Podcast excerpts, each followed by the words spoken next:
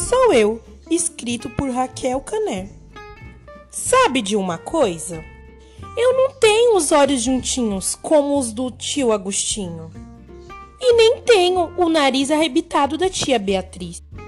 E nem sou musculoso como o primo Pedro. Eu não tenho o ritmo pop do meu irmão Carlão. Minhas bochechas não são rosadinha como as da vovó Mariquinha. Nem tenho as pernas de bailarina da minha irmã Carolina. Nem tenho o barrigão do vovô João. Eu não sou o focinho do meu paizinho.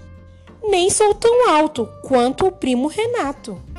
Não, mamãe, não sou eu, o Beto, igualzinho a mim.